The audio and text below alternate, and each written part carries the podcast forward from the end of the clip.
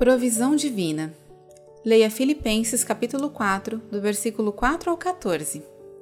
E o meu Deus, segundo a sua riqueza em glória, há de suprir em Cristo Jesus tudo aquilo de que vocês precisam. Filipenses capítulo 4, versículo 19. Viajamos a noite toda de ônibus. Durante a viagem, cantei uma popular canção gospel. Então, surpreendentemente, outros se juntaram, cantando em harmonia. Enquanto cantávamos, podíamos ver as árvores nas laterais da estrada balançando para a esquerda e para a direita, como se batessem palmas em louvor a Deus. Depois de mais de 600 quilômetros, chegamos a Ikote Ekpeni, uma cidade nigeriana na fronteira de Camarões, às 19 horas. Quando descemos do ônibus, de repente me dei conta de que não tinha onde passar aquela noite. No entanto, antes que eu pudesse pensar no que fazer em seguida, um estranho se aproximou de mim e disse: Olá, homem de Deus, você pode vir e passar a noite na minha casa.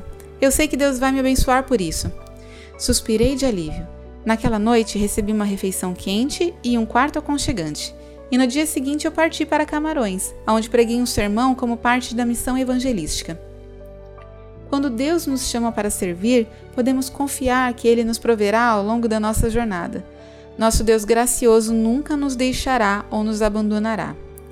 Oração. Eterno Deus, ajuda-nos a obedecer-te hoje e concede-nos fé para ver a tua provisão. Em nome de Jesus. Amém. Pensamento para o dia. Deus conhece minhas necessidades. Nisso eu posso confiar. Oremos para confiarmos na provisão de Deus.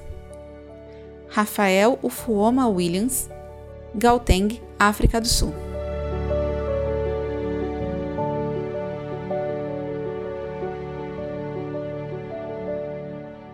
Essa mensagem foi publicada originalmente no No Cenáculo Impresso, edição de janeiro e fevereiro de 2022. Assine a publicação com reflexões diárias e aperfeiçoe a sua vida devocional. Acesse nocenáculo.com.br ou ligue para 11 2813 8600.